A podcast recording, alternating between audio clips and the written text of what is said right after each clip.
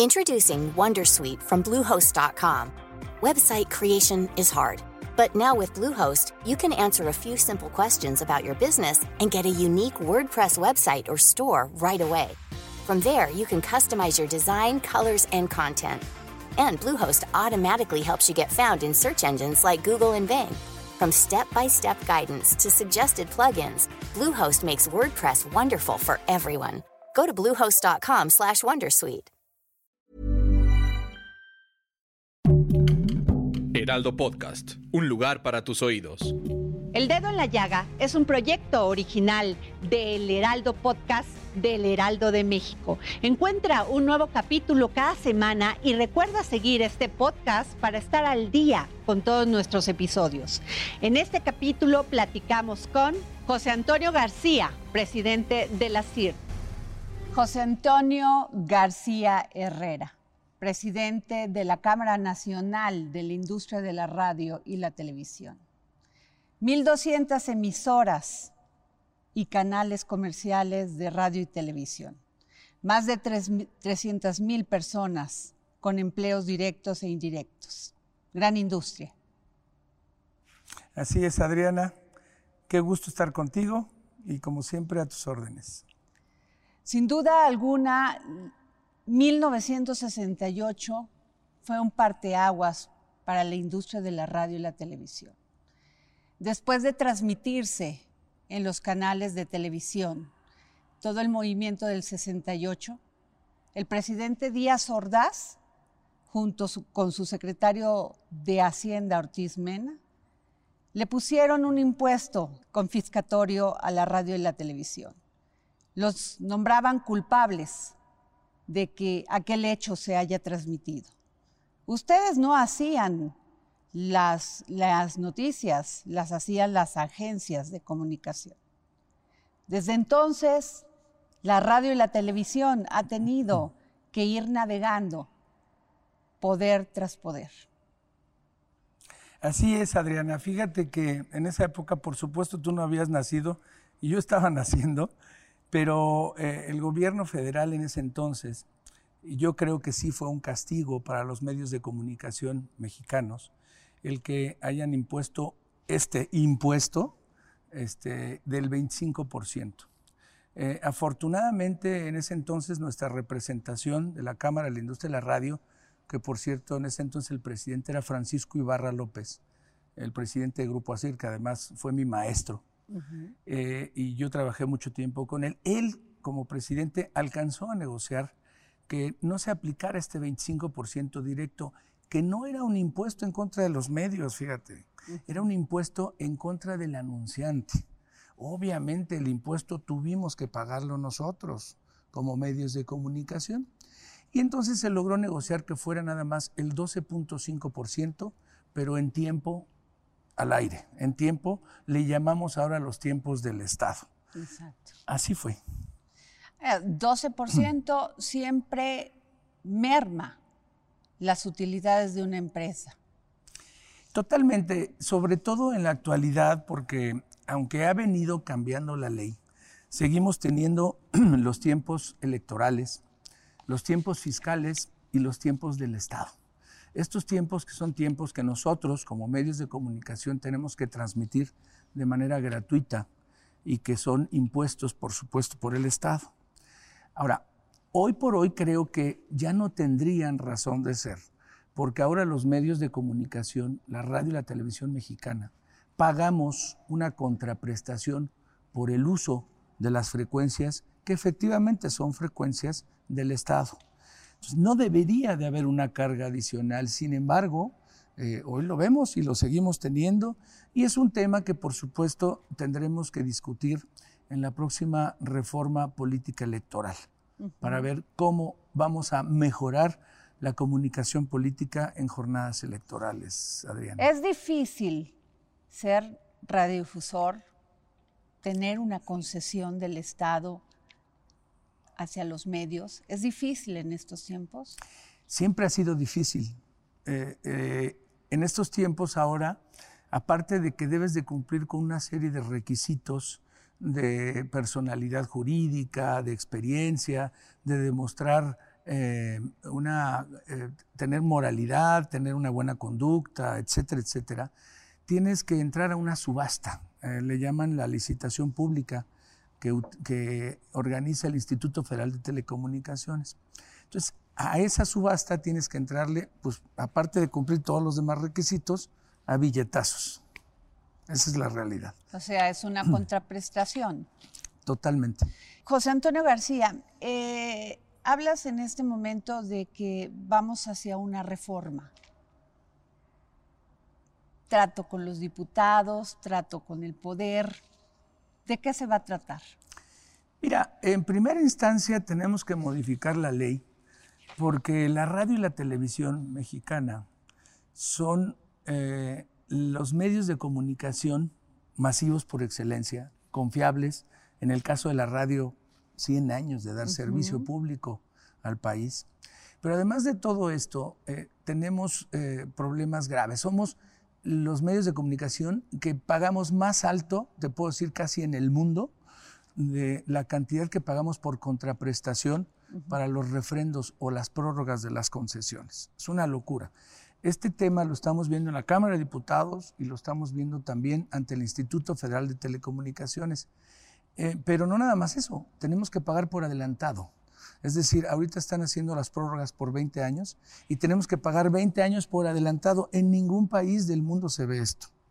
Luego, tenemos un peligro, un grave riesgo en este momento que estamos trabajando ante el Pleno de la Suprema Corte de Justicia de la Nación, en donde hay dos sentencias a dos amparos que nos están tratando de imponer tres cosas muy importantes. Una, diferenciar lo que es opinión de información, lo cual volvería a nuestros medios, medios acartonados. Ya te imaginarás tú en esta entrevista, tendríamos que interrumpir cada dos minutos o cada lo que sea para decir, ah, esto es opinión, y una campanita para que, ah, esto es información. O sea, ese tipo de formatos para la libertad de expresión no deben de aplicar. Este tipo de formatos se aplican en países como Cuba, como China, ¿no? Nicaragua, este, no sé, países que por supuesto no tienen democracia. Y nosotros sí creemos que esto lo tenemos que defender y lo estamos defendiendo en la Suprema Corte de Justicia de la Nación. También, si nosotros dejamos que se apliquen estos amparos, también tendríamos a un órgano regulador que es el Instituto Federal de Telecomunicaciones, que es un órgano del Estado, emitiendo lineamientos contra los contenidos de radio y televisión. Lineamientos es regulación de contenidos con este pretexto de defender a los, derechos de las audiencias, ahora pretenden regular nuestros contenidos. Y más allá, quieren nombrar, quieren que el instituto nombre sensores, que para mí son eso, sensores de opinión, en donde tengamos estos defensores de las audiencias verificando todos nuestros contenidos para que en el momento en que fallemos nos puedan sancionar y nos sancionen inclusive, aparte de sanciones económicas, hasta con la suspensión arbitraria de nuestros contenidos, de nuestros programas. ¿Por qué? ¿Por qué arbitraria? Porque para mí esto tendría que ir a un juzgado. Si un juzgado me ordena algo, bueno, estoy de acuerdo, pero, pero yo tengo que tener la posibilidad de defenderme como concesionario de radio y televisión. Y todo esto, todos estos asuntos, solamente son en contra de la radio y la televisión mexicana, Adriana.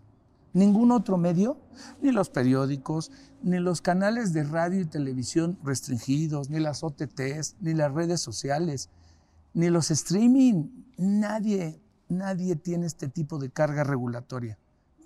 Y yo no quiero que la tengan, ¿eh? Porque para eso somos un país democrático y libre, pero tampoco quiero que nos lo impongan a nosotros. Y en eso estamos dando la batalla, Adriana. ¿Por qué esa tentación, presidente de la CIR? ¿Por qué esa tentación del gobierno de encontrar la forma de tener el control y en cierta forma de la censura?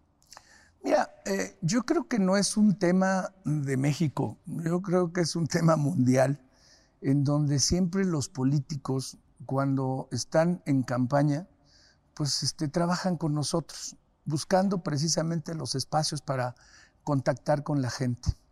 Pero cuando llegan a gobiernos, cuando son quienes tienen la fuerza del gobierno, pues también buscan controlarnos. Y, a ver, nosotros sabemos a qué nos dedicamos, a trabajar, a informar a la gente, a criticar lo bueno y lo malo de los gobiernos. Ese es parte de nuestro trabajo y no lo vamos a dejar de hacer. Obvio, tenemos que defendernos para que este tipo de censuras que se pretenden, y, esto no se pretende desde el gobierno federal, ¿eh? te lo quiero decir, estamos hablando de una ley del 2014 que en su momento estuvimos negociando y que en el 2017 la modificamos. O sea, el Congreso reaccionó y modificó la ley del 2014, que era la que vejaba a los medios de comunicación. Ahora, este, unos, unas instituciones eh, independientes aparentemente, que no sabemos con qué tipo de intereses lo hagan, pues presentan sus amparos, ¿no? Que son, no, no, no son otra cosa más que tratan de ser ellos mismos los que censuren, es decir, los defensores de las audiencias. Por eso nosotros estamos este, defendiéndonos y, muy preocupados por este tema, pero así lo veo yo. E, e, ese es el punto, Adriana. ¿Cuál es el papel de la CIRT? Mira, la CIRT somos una asociación, somos una cámara industrial en donde tenemos efectivamente más de 1.200 afiliados y nos dedicamos a defender los derechos de las empresas de radio y televisión mexicanas de este país. Independientemente que también hacemos labor social porque trabajamos mucho en eso, con las fundaciones y demás, pero nuestro tema más importante es defender la libertad de expresión para nuestros medios de comunicación. En, en eso estamos, Adriana. Las radios comunitarias. ¿Por qué se dice que tienen doble vara y doble medida. Mira, yo no veo mal las radios comunitarias. Lo que yo creo es que no deben de comercializar, porque esas estaciones de radio y televisión comunitarias deben de estar subsidiadas por los gobiernos o por sus propios integrantes. Lo que sí creo es que no deben de comercializar porque porque esas concesiones de radio y televisión comunitarias no pagan una contraprestación. No son, no son ni deben ser comerciales. Entonces no deben. ¿Y qué es lo que sucede? Que reciben subsidios de otros lados y además intentan comercializar, por supuesto, con una competencia desleal en contra de la radio y televisión comercial mexicana. ¿Por qué? Porque tienen otros subsidios, tienen otros intereses y además reciben también comercialización, lo cual está prohibido por la ley. Sin embargo, lo hacen y esa es una parte que nosotros estamos trabajando también con el Instituto Federal de Telecomunicaciones para que primero no promuevan las radios comunitarias si es que no antes se comprueba que tienen los ingresos o los subsidios necesarios para que operen sin tener que violar la ley y comercializar. Y me voy ahorita que tocaste este tema también a las estaciones ilegales, que es un tema que estamos viendo con el Instituto Federal de Telecomunicaciones. A ver, ¿no pueden regularizar las estaciones ilegales? ¿No pueden asesorar a los ilegales en la radio para darles estaciones sociales o comunitarias? Eso no puede ser que la propia autoridad lo trate de hacer es un tema que estamos trabajando también con el instituto. Hoy tenemos más de 400 estaciones ilegales en el país y tiene que haber operativos y tiene que haber una ley. Nosotros estamos ayudando a promover una ley en la que haya medidas o, penas más severas en contra de quienes estén operando o instalando estaciones ilegales en el país. Y lo tenemos ahorita en la Cámara de Diputados. Estamos trabajando en apoyar esta iniciativa y espero que el Congreso nos la apruebe. Sin embargo, esto siempre recae en, una, en un tema electoral. Los diputados dicen, pues sí, dos varas, dos medidas, pero son necesarias para la democracia, siempre cuando haya elecciones y proliferan. ¿Cómo se puede llegar a ese acuerdo donde un país se mueva por la legalidad? Todos los países debemos de tener una constitución en la cual tenemos que recaer todos, políticos, empresarios, la ciudadanía. Yo sí confío en que tengamos hoy un Congreso maduro, que podamos dialogar, que esa es la primera parte que nosotros pedimos, entrar al diálogo político electoral para que tengamos leyes fuertes y que se respeten, pero muy importante, equilibradas. Equilibradas es decir, que tengamos una, un piso parejo, en este caso para los medios de comunicación. ¿Por qué nada más la radio y la televisión tiene que tener esta sobreregulación?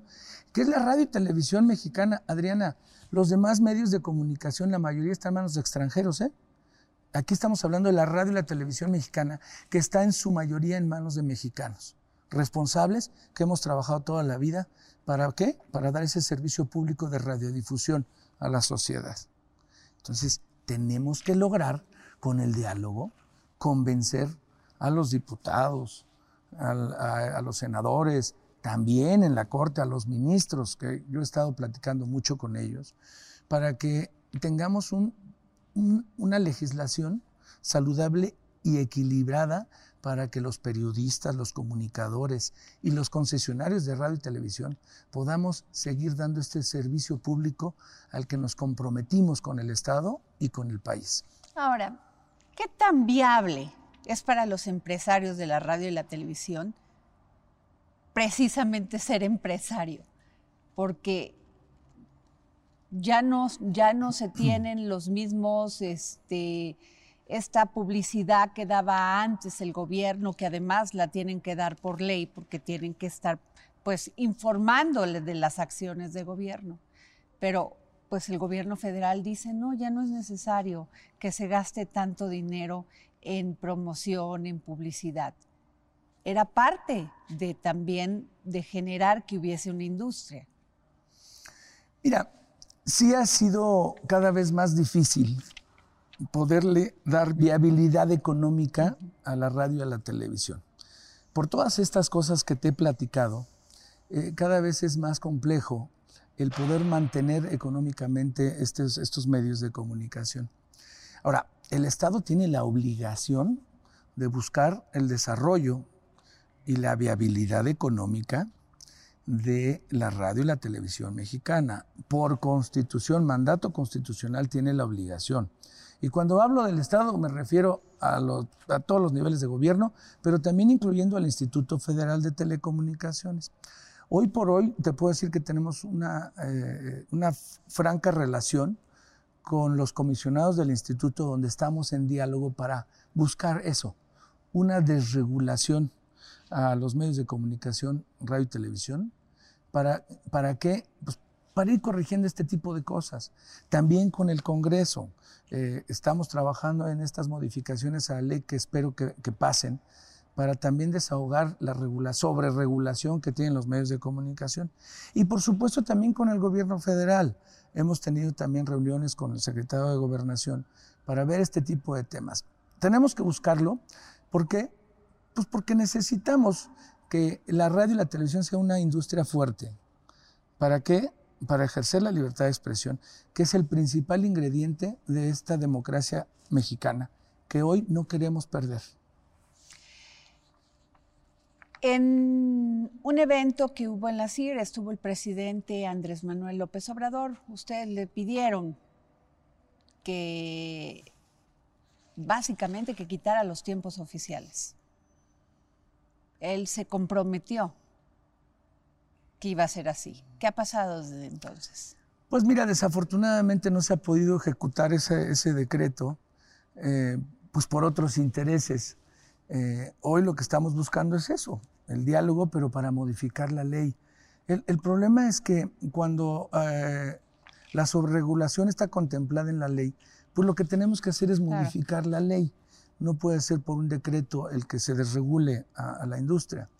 Entonces estamos buscando eso precisamente, modificar la ley, influir en que se modifique la ley para que podamos seguir adelante como medios de comunicación que, no lo vas a creer, pero seguimos teniendo un gran rating. La radio y la televisión siguen teniendo un gran rating entre la gente. Te quiero poner un ejemplo. Este, te imaginarás que eh, la sorpresa de que una estación de televisión es la que más rating, televisión abierta, es la que más rating tiene en los canales de televisión restringida. Esto es lo que llamamos televisión de paga. El canal 2 es el que más rating tiene en todos lados y es un canal de televisión abierta. ¿Qué ha pasado con esta industria? Sí nos hemos tenido que modificar y actualizar. Ahora lo que estamos trabajando es en los contenidos. Y los contenidos tienen que ser buenos para poder competir con los demás medios de comunicación. Pero la radio y televisión tradicional que conocemos, nos hemos modernizado y estamos en todas las plataformas. Y seguimos teniendo un gran rating y una cobertura del 98% gratuita en el país.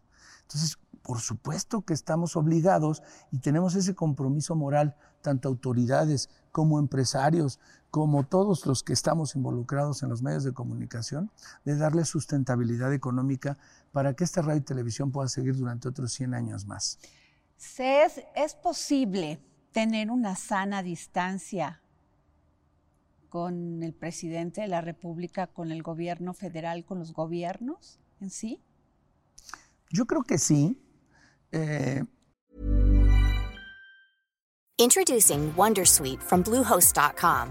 Website creation is hard, but now with Bluehost, you can answer a few simple questions about your business and get a unique WordPress website or store right away. From there, you can customize your design, colors, and content. And Bluehost automatically helps you get found in search engines like Google and Bing. From step-by-step guidance to suggested plugins, Bluehost makes WordPress wonderful for everyone. Go to bluehost.com/wondersuite. Mira, yo, yo no, no, me, no me puedo enganchar ni debo porque Ajá. represento una industria con los temas que, eh, controvertidos que ha tenido el presidente con algunos comunicadores. Yo creo que sí, y lo que yo le pido al gobierno federal, al presidente y al secretario de gobernación, principalmente, que pues es que haya diálogo. O sea, yo estoy dispuesto, por supuesto, a sentarnos representando esta industria para que nos pongamos de acuerdo. ¿Para qué? Pues el presidente tiene sus derechos, el gobierno federal también, y la industria también. Y nos tenemos que respetar de manera mutua. Y la única manera es eso, que haya un franco diálogo. Yo siempre he estado abierto y siempre seguiré buscando tanto al secretario de Gobernación como al presidente para poder platicar con ellos y buscar la mejor manera de que continúe nuestra libertad de expresión, por supuesto, pero que también nos respetemos mutuamente. Nosotros también tenemos que respetar la, la investidura presidencial y al gobierno federal. Entonces es cuestión de que tengamos un diálogo franco. ¿Se puede tener acuerdos? ¿Se respetan los acuerdos? Se debe. Lo vamos a intentar y yo espero también que haya esa buena voluntad por parte del presidente y del gobierno federal para que tengamos esta comunicación abierta. Ahora, los medios siempre han sido para los gobiernos ese esquema, le llaman cuarto poder. Le, los políticos le llaman el cuarto poder. De echar sus culpas cuando algo no sucede bien en los gobiernos, no solamente los de México, sino en todo el mundo. Y dicen, la culpa la tuvieron los medios, porque dijeron de más, dijeron de menos o simplemente informaron.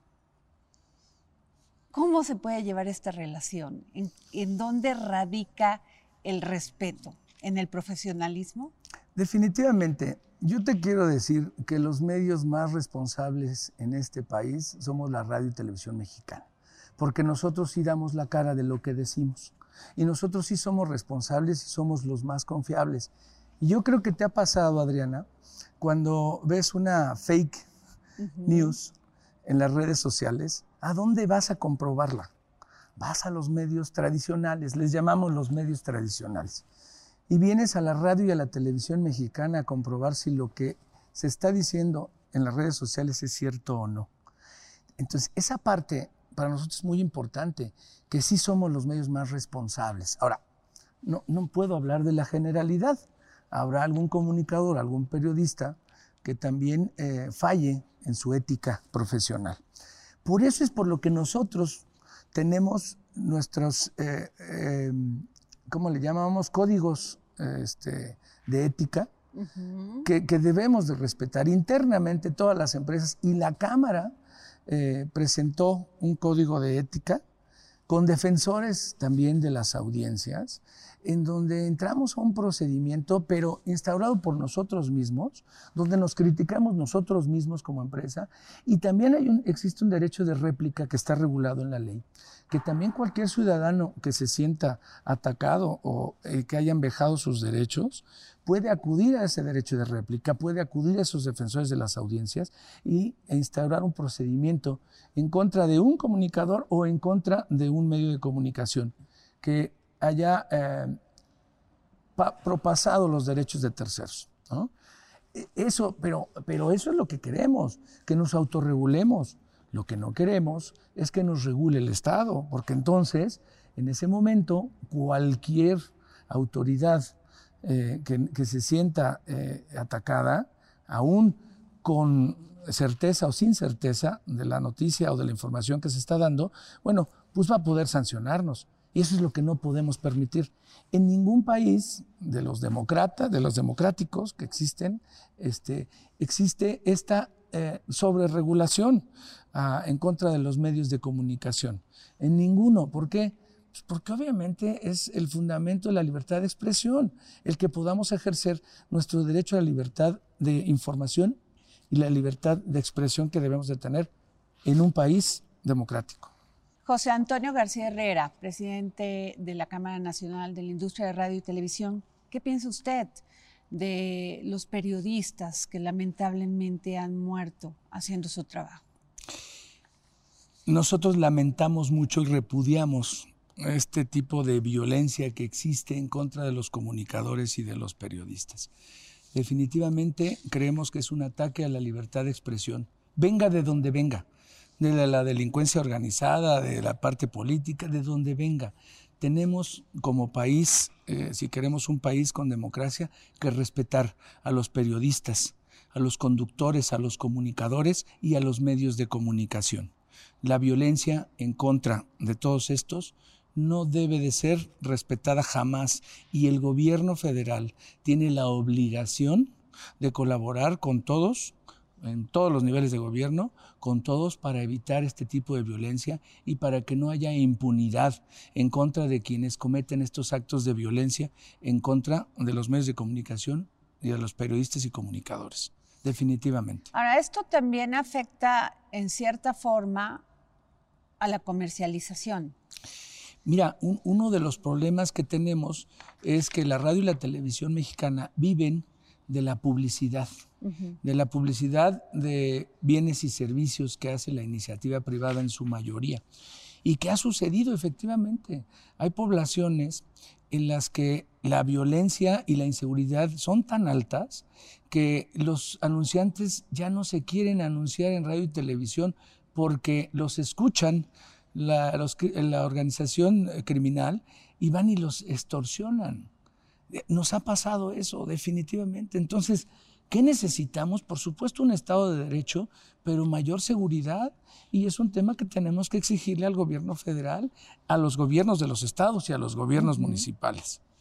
Ahora, José Antonio, ¿crees que ha servido este discurso no solamente del gobierno federal, sino de, muchos partidos. Acabamos de ver el tema de la reforma eléctrica, que derivó en que sí se van a sentar a, platicar y negociar con los empresarios.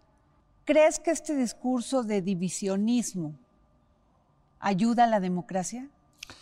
Por supuesto que no. Yo sí creo que tanto la oposición como el gobierno federal, como el partido este, en el gobierno, deben sentarse a dialogar. El diálogo en este momento es lo más importante porque no queremos un país dividido. Necesitamos ponernos de acuerdo. Entonces, sí, desde nuestro punto de vista hay que exhortar y pedirles tanto al gobierno federal como al, partido en el poder como a los partidos de oposición que se sienten a dialogar. Yo sí considero que la conciliación es lo más importante para lograr, primero, la unidad del país y segundo, tener leyes fuertes. José Antonio, si se ha tenido respeto absoluto a la libertad de expresión, a la libertad de la manifestación de las ideas, el, como lo dice el presidente Andrés Manuel López Obrador, ¿por qué menciona que no se cancelará ninguna concesión de radio y televisión?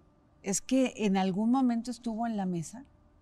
Algo que están pagando ustedes como contraprestación, que han dado más de 300 mil empleos en todo, o más empleos en, en todo México, que nos dedicamos a esto, que es parte de nuestro, de nuestro trabajo día a día con el que mantenemos a nuestras familias. Sí te puedo decir algo. Eh, mi trato con la Secretaría de Gobernación siempre ha sido de respeto, con el jefe de la unidad de medios de comunicación, con el director general de RTC, y siempre eh, las reuniones o las pláticas que hemos tenido, que siempre han sido muy francas, nunca, nunca se ha tocado ningún punto en el que se pretenda sancionar a un radiodifusor o a una, a una estación de televisión si no existiera una violación a la ley. Y nunca hemos tenido ni una amenaza por parte de la Secretaría de Gobernación en ese sentido. O sea, yo creo que ha sido algún tipo de rumor, pero desde la autoridad nunca he recibido una instrucción de manejar o no manejar una nota. Y no he Qué tenido. importante eso que dices. Sí, tengo que reconocerlo y para mí sí es muy importante mencionarlo porque nunca, nunca me han mandado llamar o para regañarme o para influir en algún medio de comunicación de los que yo represento en ese sentido. Por Entonces, parte sí hay respeto entre el gobierno federal y la Cámara Nacional de la Radio y Televisión en México. Definitivamente. Eh, José Antonio, esto de que la Secretaría de Gobernación informará al SAT de los casos en los que el concesionario no proporcione los tiempos de transmisión a los que está obligado, ¿de qué se trata? Mira, mm, tenemos tiempos fiscales que en este momento están en la ley y tenemos que cumplirlos. Eh, anteriormente lo que se hacía es, no nos daban el derecho de audiencia para manifestar si habíamos cumplido o no y presentar las pruebas necesarias ante eh, RTC, que es la Dirección General de Radio y Televisión, Cinematografía. Entonces, durante un tiempo estuvieron mandando oficios de manera unilateral al SAT el SAT lo que hacía es, llegaba con los medios de comunicación y les decía, oye, incumpliste. Entonces en ese momento, ¿cómo que incumplí? ¿Qué pruebas tienes para decirme que incumplí? No, pues es que tengo el oficio de gobernación. Y entonces el, el SAT llegaba y decía, ¿cómo incumpliste? A lo mejor en cinco spots, pues entonces te voy a cobrar el 25%, ojo, 25% de tus ingresos del mes. Oye, pero es que cumplí los otros mil spots que me mandaste. Nada más dejé de pagar cinco. No me importa, incumpliste, yo te ejecuto.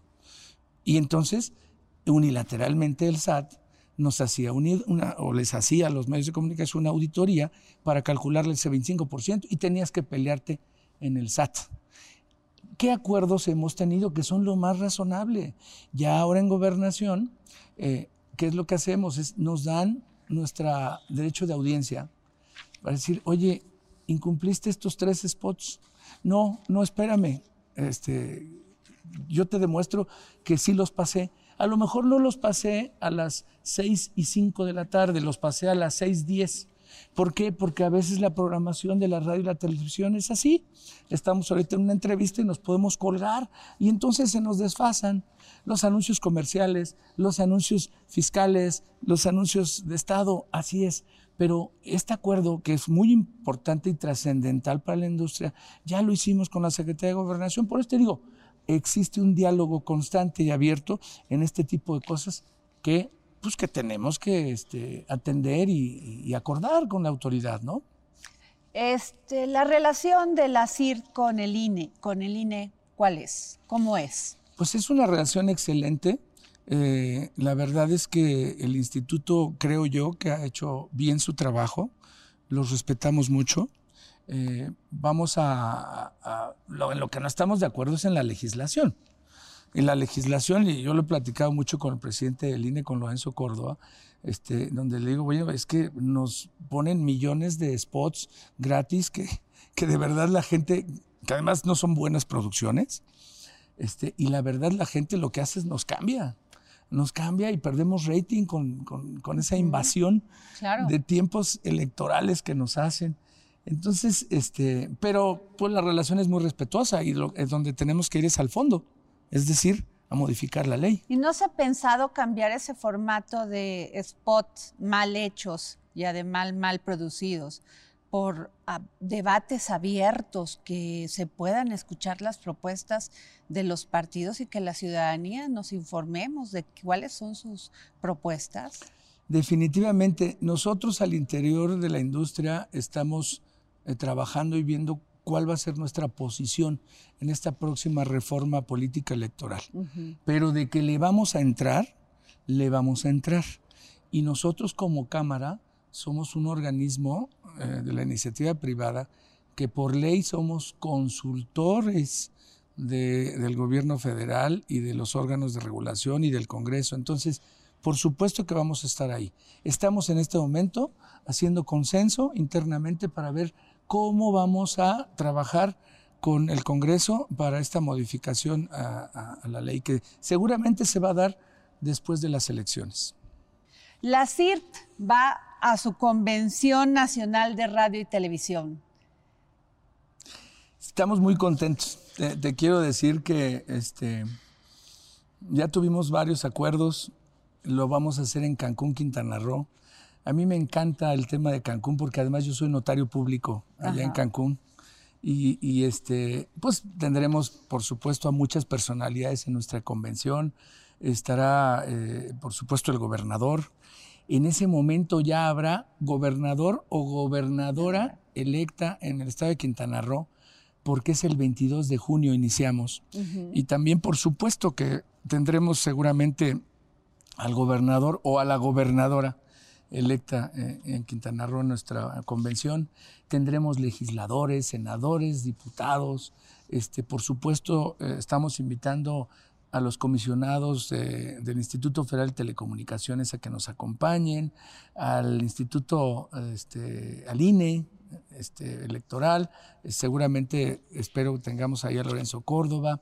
Y bueno, eh, tendremos una serie de pláticas, reuniones muy interesantes también entre nuestros afiliados de la Cámara, nuestros industriales, para tocar todos estos temas que, necesitamos dialogar para presentar un frente común y de unidad ante eh, las próximas eh, modificaciones a las leyes que van a venir. Sin duda va a ser un diálogo complejo, a veces complicado, pero finalmente de acuerdos. Sí, eh, mira, Adriana, yo tengo como presidente de la Cámara de septiembre del año pasado para acá, pero en esta industria tengo más de 30 años y siempre me he caracterizado por tratar de conciliar a las partes. Y esa es mi bandera con la que hoy trabajo en la Cámara. Por supuesto, no nos podemos dejar que eh, nos sobreregulen como, como muchos lo han intentado, eh, pero por supuesto siempre he estado abierto al diálogo y a la conciliación. Y esa es mi manera de trabajar y tanto en el seno de la Cámara como ante nuestras autoridades regulatorias y los organismos de gobierno con los que tenemos que ver, siempre he buscado eso, un acercamiento y una conciliación para llevar a buen puerto a esta industria. Y estamos trabajando en eso, inclusive en esta próxima convención también pretendo invitar al secretario de Gobernación a que nos acompañe. Para mí es muy importante, estaremos trabajando en eso, por supuesto, y que tengamos una gran convención con gran impacto a nivel nacional porque también tenemos que conectar con la gente, Adriana. Que la gente sepa que la radio y la televisión son fundamentales para este país, para informar, para entretener, para poder ejercer la libertad de expresión y de información y continuar con una democracia en este país. Ustedes, perdón, y no quiero que se me vaya, ustedes también han alzado la voz en cuanto a que otros medios no son tan regulados, no son tan censurados y no pagan impuestos. ¿Lo van a tocar en la convención? Por supuesto. Eh, y... Como las OTTs, como este, las, pues, las redes sociales. Como te lo comenté, claro que lo hemos dicho en todos los foros, eh, y no es porque yo quiera que los regulen, ¿eh?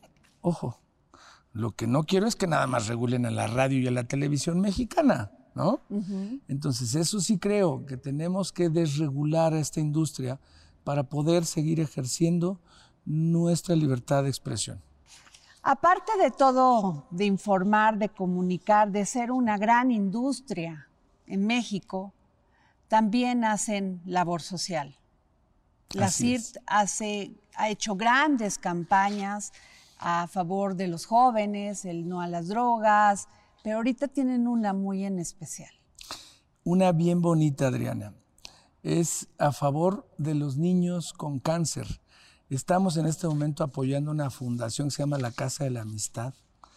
Es una realmente una eh, relación que hicimos tanto, por lo pronto empezamos con la delegación de Coajimalpa, bueno, con la alcaldía de Coajimalpa, con Adrián Rubalcaba, ahí hicimos el primer evento, eh, lo difundimos en todos los medios que tenemos afiliados y ahí mismo eh, Adrián, el alcalde, nos hizo favor de, de ponernos, de darnos un espacio con logística y todo, invitamos a la gente a que fuera a donar ropa, zapatos, muebles, todo lo que pudiera, inclusive en la parte económica, no sabes qué éxito hemos tenido. Eh, ya les luego les platicaré, les mandaré los resultados, pero fue hermoso eh, la reacción de la gente, pero por supuesto muy importante la difusión que hacemos nosotros, los medios de comunicación, la radio y la televisión mexicana.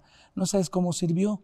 Y así como eso, como tú sabes, hemos trabajado en terremotos, en inundaciones, siempre apoyando a nuestra sociedad mexicana. Eso también lo hacemos y lo hacemos con gran placer, siempre coordinados con las autoridades este, que nos regulan. ¿Para qué? Para dar este, información, este, que la gente sepa qué es lo que tiene que hacer en los momentos más críticos que hemos tenido en este país. Pues muchas gracias por esta entrevista, José Antonio García Herrera, presidente nacional de la Cámara de Radio y Televisión en México, la CIRT. Adriana, muchas gracias a ti, muchas gracias al Heraldo y, a toda tu audiencia. Les mando un abrazo. Agradecemos las facilidades otorgadas para esta grabación al Museo Interactivo de Economía. Tired of ads barging into your favorite news podcasts? Good news. Ad-free listening is available on Amazon Music for all the music plus top podcasts included with your Prime membership. Stay up to date on everything newsworthy by downloading the Amazon Music app for free or go to amazon.com slash news ad free. That's amazon.com slash news ad free to catch up on the latest episodes without the ads.